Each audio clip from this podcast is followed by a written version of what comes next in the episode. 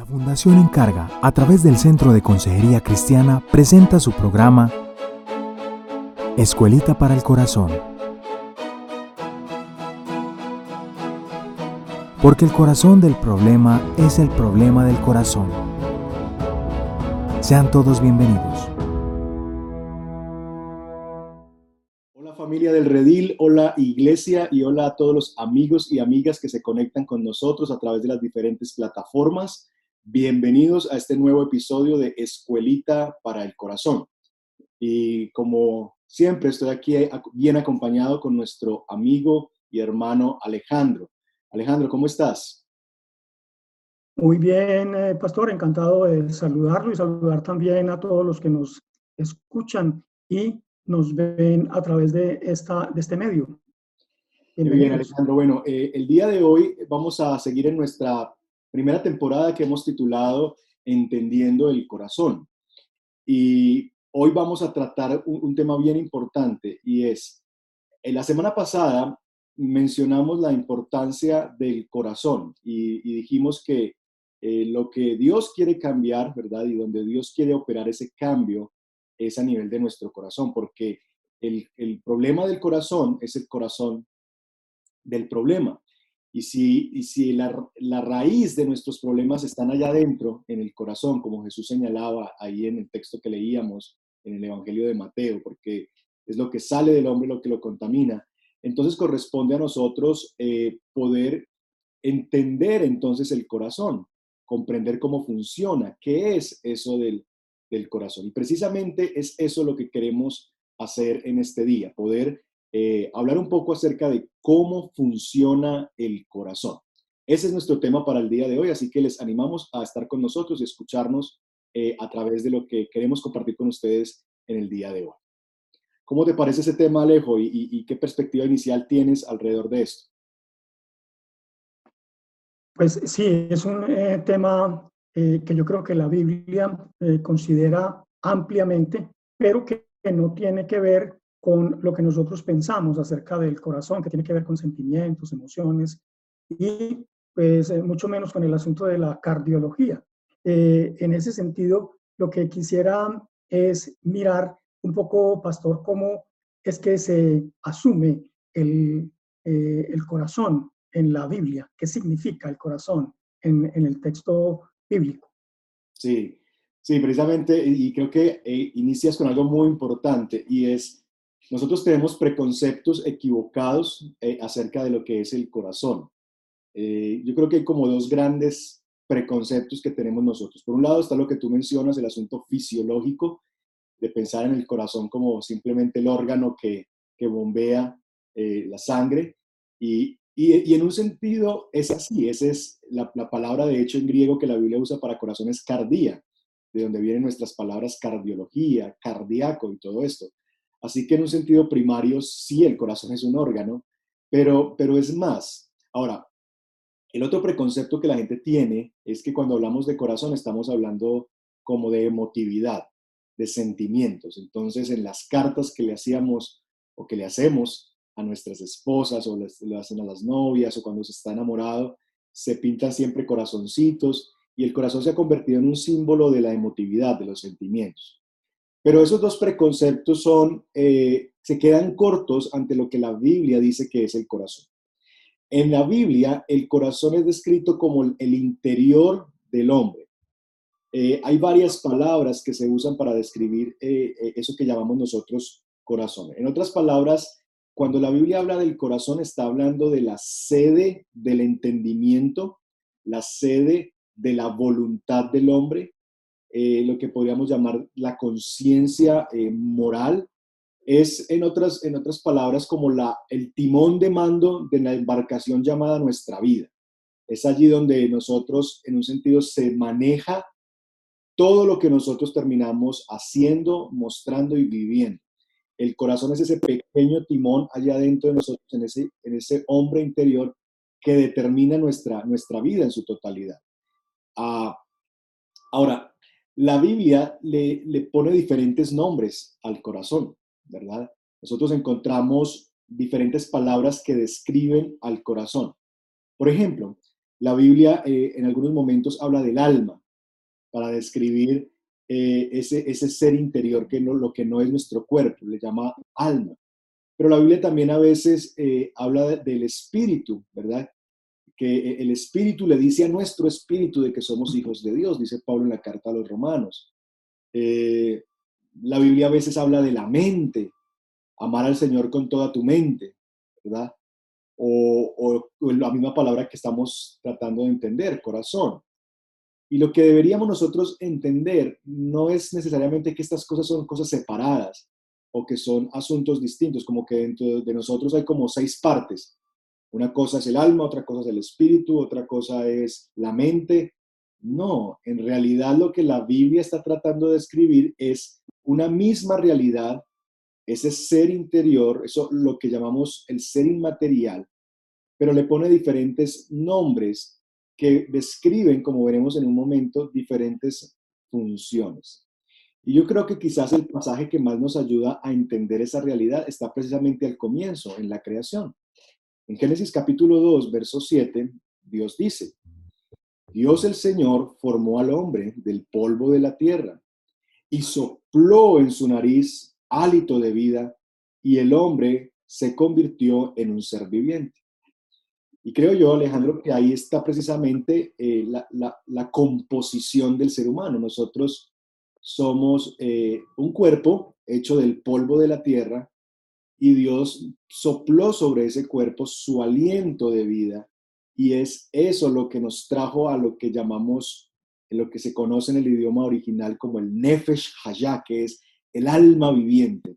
Nosotros somos almas vivientes. Y todo eso que nosotros llamamos vida y existencia es ese aliento de Dios. Así que nosotros realmente somos seres, quisiéramos llamarlo de una manera técnica, bipartidos. Tenemos un cuerpo y tenemos un ser interior que tiene diversas funciones y del que la Biblia describe a través de diferentes palabras. Yo diría que eso podría ayudarnos a entender eh, inicialmente a definir lo que es el corazón en la escritura. El corazón en la Biblia es todo ese ser interior, todo ese ser que está dentro de nosotros, que piensa, que siente y que toma decisiones. Espero que eso pueda ser útil para quienes nos ven y nos escuchan, esta, esta definición. Sí, porque de todas maneras ha sido asumido eh, de pronto a nivel de mm, los estudiosos en ciencias sociales, inclusive lo, han hablado de las ciencias del espíritu para referirse a las ciencias sociales. Y han nacido eh, no tanto ya el corazón, sino el interior compuesto por pensamiento, imaginación, sentimientos, emociones, memoria, creatividad y todo este tipo de cosas. No obstante, cuando usted lo menciona, pastor, el asunto de que el Señor sopló aliento de vida allí ya hay una característica que es, nos eh, diferencia de los otros seres eh, vivientes y es que el Señor sopló su aliento en nosotros. Es decir, que tenemos un espíritu. Eh, ese, ese, cuando se habla, por ejemplo, de las ciencias del espíritu, fundamentalmente se habla de tres cosas, que son el pensamiento, la voluntad y la capacidad de, de decidir o la capacidad de analizar. Eh, entiendo yo que el Señor nos ha dado a nosotros todas estas facultades con el fin de que podamos relacionarlos principalmente con Él y después con aquello que nos rodea.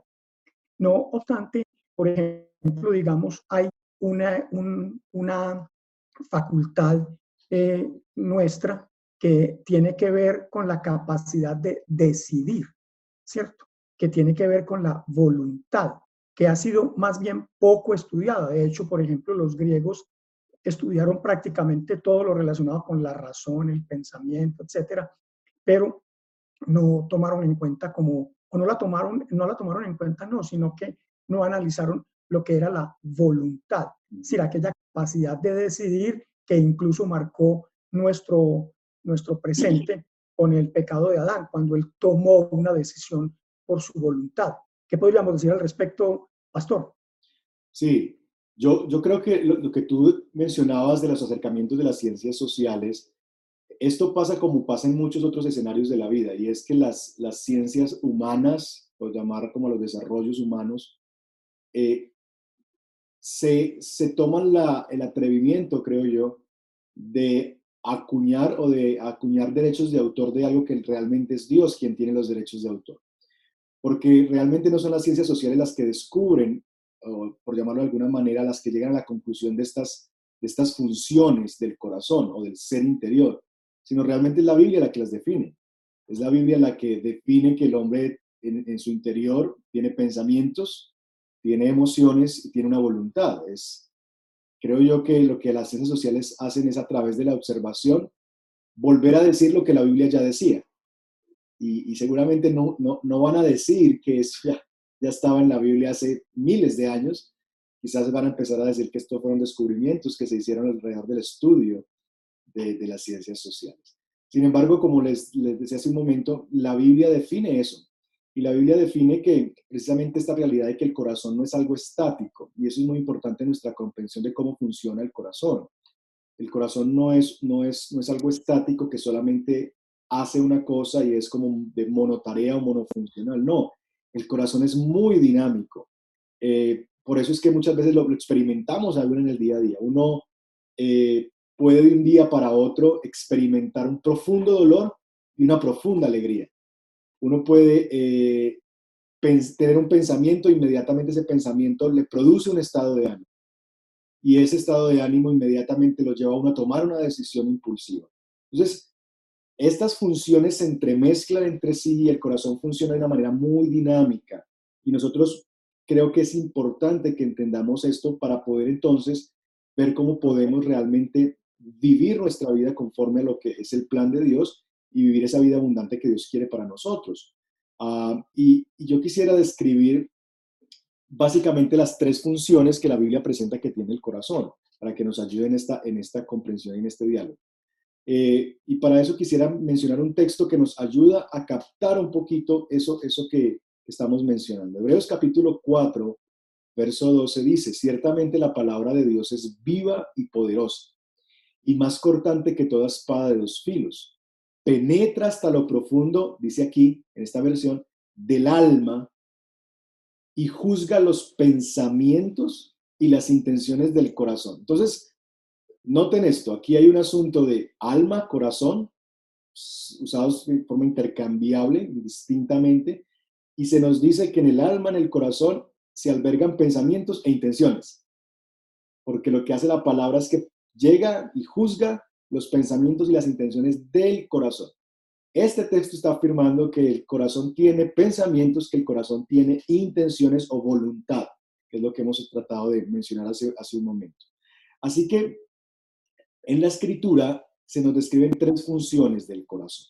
El corazón involucra pensamientos, el corazón involucra emociones, el corazón involucra intenciones. Es el lugar donde se controla la vida humana. El corazón es ese, de nuevo repito, timón de mando de la vida humana. Por eso es tan importante atender y cuidar el corazón. Proverbios 4:23, un texto muy popular que nos hemos memorizado algunos, ¿verdad? Sobre toda cosa guardada, guarda tu corazón, porque de él mana, nace la vida. Así que la Biblia nos señala precisamente al corazón como el corazón del problema, ¿verdad? Porque es allí donde precisamente se, gesta toda la realidad humana. Todo lo que nosotros somos y hacemos sale desde allí. Y pensamientos, emociones y voluntad se gesta en nuestro corazón. Así que esas funciones las tenemos allí interactuando. Ahora, creo yo también que, es, importante ver que eso funciona en la escritura. Nosotros, eh, por ejemplo, vemos esa, realidad de que en, el corazón tenemos pensamientos. A nosotros nos, ha ayudado mucho la visión que tenemos de diferenciar la mente del corazón, porque nos ha hecho pensar que el corazón es, es malo o que el corazón es torpe y que la mente es como la que realmente debería jugar un rol preponderante. Yo creo que este tipo de divisiones son divisiones que corresponden más a, un, a un, no sé, como una, a, una, a una visión equivocada de poner como el raciocinio en un lugar distinto y superior a lo emotivo, cuando en realidad está en la misma realidad del ser humano y ambas cosas son necesarias, solo que deberíamos ser capaces de discernir cuál es el orden que el Señor, el Señor ha, puesto, ha puesto allí, porque eh, el, el, pecado viene precisamente a corromper el corazón y viene a corromper esas funciones del corazón. Y yo quisiera de pronto que interactuáramos un poquito ahí, Alejandro, tratando de ver cuáles son algunos de los efectos que el pecado trajo sobre esas funciones, sobre nuestros pensamientos, sobre nuestras emociones y sobre nuestra voluntad. Yo creo que eso nos podría ayudar a entender muchas de las cosas que nosotros hacemos hoy en día y que terminan produciendo los problemas con los cuales nosotros tenemos que lidiar. ¿Verdad?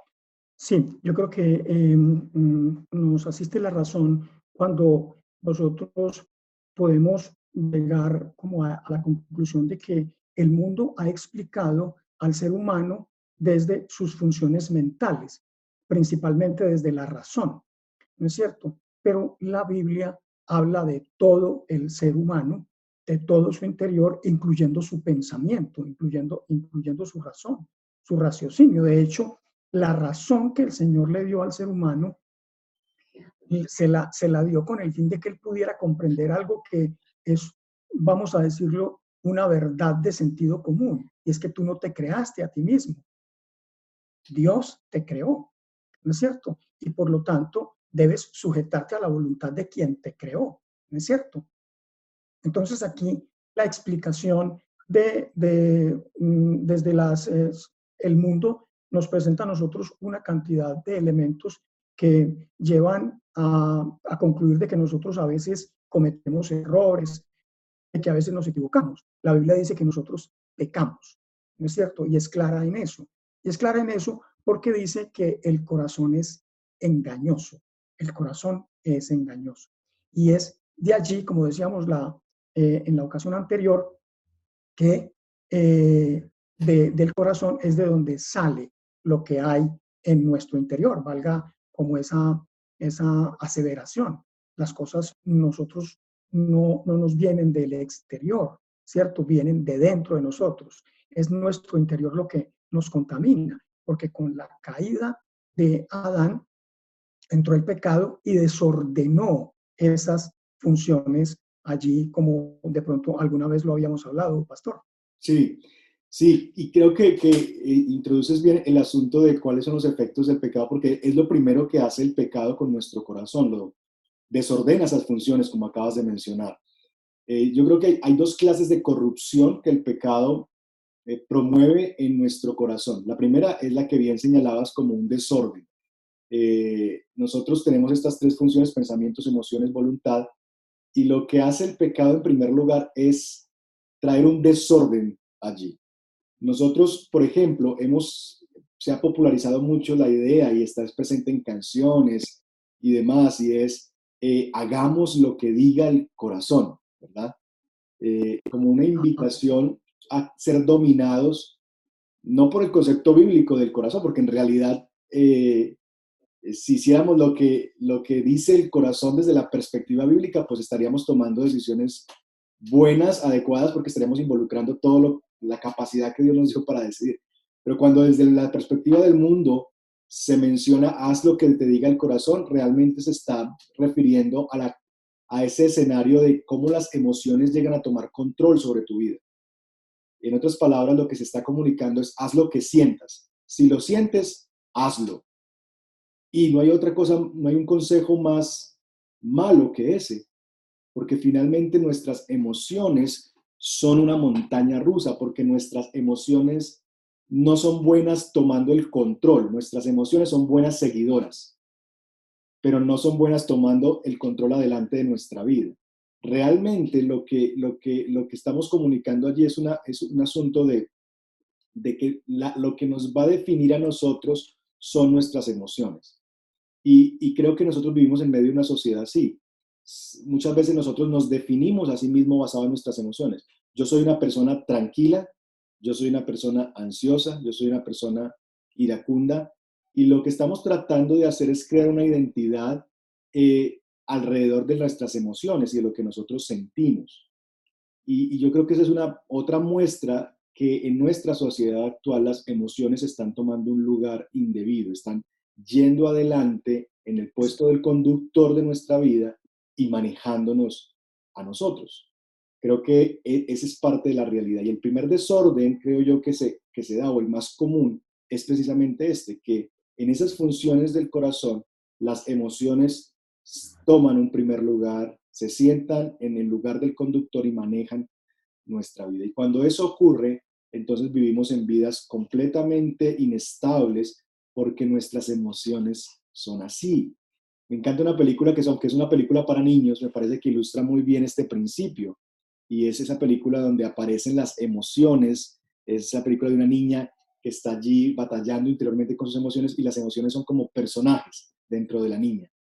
Y, y, ella, ella empieza a interactuar, allá adentro empieza a interactuar con estas emociones y, y realmente lo que está comunicándose allí es que estas emociones están tomando el control de esta niña y todas luchan por tener el control. Entonces hay una, una locura allá adentro ocurriendo precisamente porque estamos siendo gobernados por nuestras emociones. Ahora, lo que la Biblia nos llama a nosotros es que realmente nosotros deberíamos ver cómo nuestros pensamientos están primero e informando a nuestras emociones. Así que lo que la Biblia pretende es ordenar el corazón. Nosotros debemos comprender esa realidad y es que la Biblia, por ejemplo, describe que la fe viene por el oír y el oír la palabra de Dios. desde la escritura hay unos visos de que la primer función en nuestro corazón, por donde deberíamos nosotros comenzar, es por los pensamientos.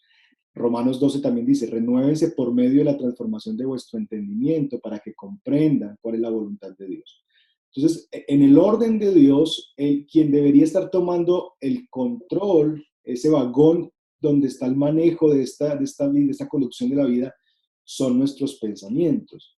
Y las emociones siguen a los pensamientos. De hecho, si nosotros somos honestos, las emociones que nosotros experimentamos siempre son seguidas por pensamientos que nosotros hemos albergado en nuestra mente. Entonces, ¿por qué, ¿por qué nosotros nos exasperamos en ira? Porque tenemos un pensamiento primario que nos hace pensar que eso es un acto injusto o que eso no debió haber pasado de esa manera, etc. Así que, querámoslo o no, nuestros pensamientos le comunican a nuestras emociones ciertas cosas que hacen que ellas en un sentido se manifiesten y nuestras emociones nos llevan finalmente a tomar decisiones eh, adecuadas o no. Por lo que es muy importante entender en primer lugar que uno de los efectos precisamente del pecado es silenciar, ya sea silenciar los pensamientos silenciar la mente o mal informar la mente. Porque creo yo que es ahí donde trabaja Satanás, el campo de batalla de la mente. Satanás va a empezar a meter mentiras a, comunicar sus mentiras y sus, sus, cosas inadecuadas a nuestra mente para que entonces, al tener en nuestra mente albergados pensamientos de mal, entonces las emociones, eso se decante en nuestras emociones y al decantarse nuestras emociones termine decantándose nuestras acciones. Por eso es muy importante nosotros cuidar nuestros pensamientos y, e informar a nuestra mente. Porque de nuevo es, no solamente se trata del desorden de nuestras funciones, se trata de que el trabajo de Satanás es también mal informar a nuestra mente con la mentira, con las mentiras que él viene y nos susurra, ya sea desde nuestro ser interior, como tú decías, el corazón nos engaña, entonces nuestro corazón a veces nos va a hablar mentiras que no tienen nada que ver con lo que Dios dice, o con voces externas. La gente con la que nos rodeamos, las cosas que estamos escuchando, esas cosas están formando en nosotros pensamientos que finalmente van a bajar a nivel de las emociones y que finalmente se van a ver reflejados en nuestras, en nuestras acciones. Así es, el engaño de, Satanás a Adán y Eva introdujo ese desorden en nuestro ser interior. No obstante, eh, porque, porque eh, Adán y Eva no estuvieron en coherencia, por así decirlo, o en relación directa para cumplir la voluntad de Dios. no es cierto, sino que se apartaron de la voluntad de Dios y eso en ese momento y hoy también es lo que desordena nuestro ser interior. De tal manera que nosotros tenemos, como dice el apóstol Pablo, esperanza en Jesucristo, porque fue quien eh, nos enseñó que nosotros podemos estar y debemos estar totalmente alineados con la voluntad de Dios. Si la voluntad de Dios es aquello que rige nuestra vida, nuestra oración, nuestros sentimientos, nuestras emociones y nuestros pensamientos, sin duda vamos a, volver a tener orden donde ha habido caos. ¿No cree usted, pastor? Así es, y, mencionabas a, la persona de Jesús como alguien que modela precisamente eso, porque si nosotros miramos el Evangelio, nosotros vamos a encontrar con un Jesús, por ejemplo, que modeló e, este asunto de poner en orden sus, pensamientos, emociones y voluntad. Recuerda que en, eh, en los últimos momentos, antes de ir a la cruz del Calvario, Jesús va y se aparta a orar. Y lo que dice delante del Padre es, mi alma está angustiada hasta la muerte. Hay una emoción que él está sintiendo. Y esta emoción tiene, podría tener el poder de gobernar sus decisiones. Y lo que él expresa en oración es precisamente esa tentación que él está enfrentando. Pasa de mí esta copa. Es decir, mis emociones me están comunicando, huye. Mis emociones me están comunicando, no, no lo hagas, no vayas tras eso. Pero yo sé que mis emociones no deben dominarme, por lo que ante esta emoción que yo siento de angustia, vengo delante de ti para que tú reordenes mis pensamientos. Entonces él empieza a hablarle a su alma y a hablarle al Señor. Padre, pero no se haga mi voluntad, sino la tuya. Correcto, así es. Porque para esta hora he, he venido, he llegado. Entonces él empieza como a informarle a su mente, no puedes huir porque para esta hora has llegado. Este, este es el momento por el cual tú viniste y te encarnaste y viniste a la tierra y asumiste forma de siervo. Es para este momento que has llegado. Entonces empieza a recordarle las verdades de Dios a su corazón, porque está sintiendo precisamente eso que estamos hablando hace un momento, que las emociones están empezando a tentarle por gobernar su vida. Mi alma está angustiada, pasa de mí esta copa. Eso es lo que él quisiera si fuera gobernado por sus emociones. Las emociones le dicen, huye.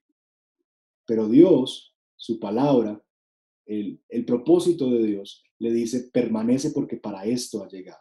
Y entonces él empieza a informar su corazón con la verdad de Dios. Y entonces es capaz, al informar su corazón con la verdad de Dios, de terminar en su voluntad haciendo lo que Dios quiere que él haga. Y teniendo como paz y estando dispuesto a entregarse y decir, llévenme, no tienen que que mandar soldados, tienen que venir una legión por mí, voy con ustedes a ser entregado en la cruz. Y creo, Alejandro, que, que eso es un, un, gran ejemplo que nos ayuda a nosotros a entender qué hacer, porque de pronto para ir ya terminando, una de las cosas que nosotros batallamos es, bueno, sí, así funciona el corazón, pero, pero ¿cómo yo batallo con este asunto de mis emociones internas? Y yo quisiera animarles a ustedes que nos están escuchando a, a hacer lo que hizo Jesús a ser conscientes de que las emociones van a querer enseñorearse de tu vida.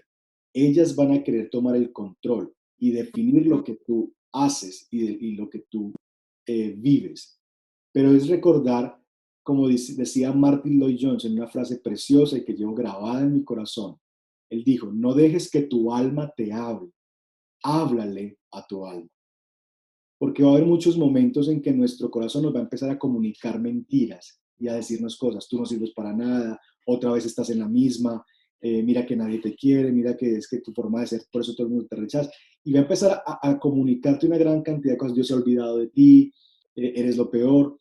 Y, y lo que eso va a producir en nosotros es que vamos a empezar a vivir conforme a eso que nuestra, nuestra alma nos está informando. Cuando eso pase, nosotros deberíamos hacer como Jesús, ir delante del Padre y decirle, Padre, mi alma está angustiada, hasta la muerte.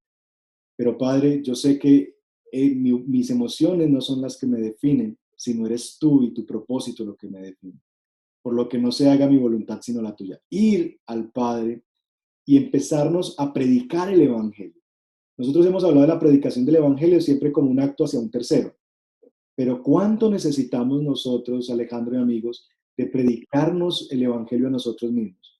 de recordarnos las verdades de Dios. Porque, de nuevo, siempre va a haber, van a venir pensamientos a nuestra mente que no son del Señor.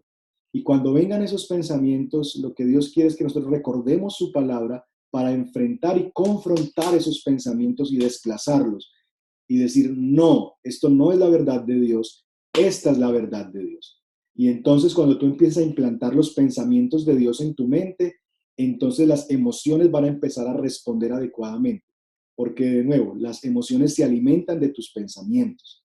Entonces, en la medida en que tú llenes tus pensamientos con los pensamientos de Dios, tus emociones van a empezar a descansar en esas verdades de Dios y entonces tus decisiones, tu voluntad va a corresponder a la voluntad del Señor porque proviene de los pensamientos de Dios.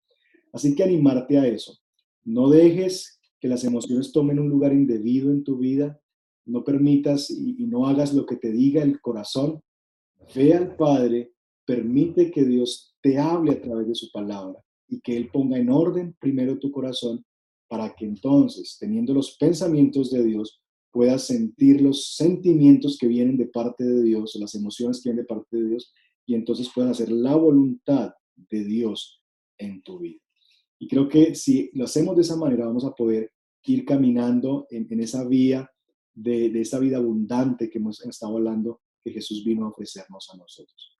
Así que, ¿qué tal si para terminar, Alejo, podemos orar y pedir al Señor que nos ayude a batallar eh, en nuestro ser interior y que por el poder de Dios nosotros podamos poner el corazón en orden e informarlo con la verdad de Dios para vivir entonces conforme a la voluntad de Dios. ¿Te parece? Claro que sí. Eh, creo que para nosotros alinearnos con la voluntad de Dios, aún con esa batalla que hay entre nuestro ser interior, el apóstol Pablo de manera muy sabia nos dice que nuestra única esperanza frente a, el al desorden que hay internamente es Él. Quiero leerles brevemente el capítulo 7 de Romanos, en del, verso 21 al 25. Dice, he descubierto el siguiente principio de vida, que cuando quiero hacer lo que es correcto, no puedo evitar hacer lo que está mal. Amo la ley de Dios con todo mi corazón, pero hay otro poder dentro de mí que está en guerra con mi mente. Ese poder me esclaviza al pecado que todavía está dentro de mí. Soy un pobre desgraciado. ¿Quién me libertará de esta vida dominada por el pecado y la muerte? Gracias a Dios. La respuesta está en Jesucristo, nuestro Señor. Amén. Amén.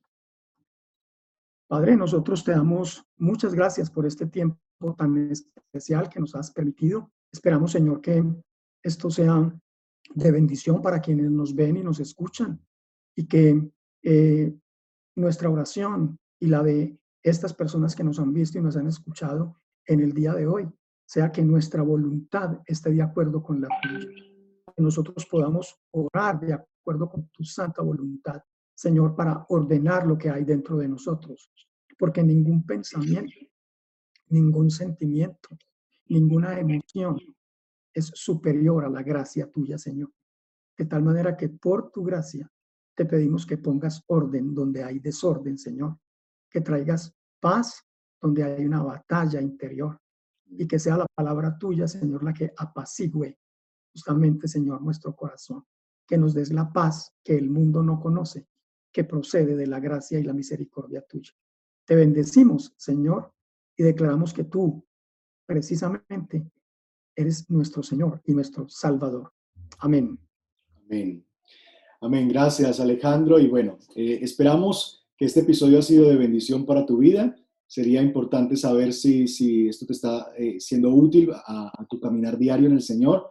Así que puedes dejarnos ahí comentarios y poder seguir creciendo juntos en esto que hemos llamado Escuelita para el Corazón, un espacio para entrenar nuestro corazón y de, la, tal manera que podamos vivir la forma en la vida que Dios quiere que vivamos. Eh, bueno, un abrazo para todos y nos vemos en nuestro próximo episodio. Gracias por acompañarnos. Esperamos que este episodio haya sido de bendición para tu vida. No olvides, suscríbete al canal. Te esperamos en nuestra próxima entrega.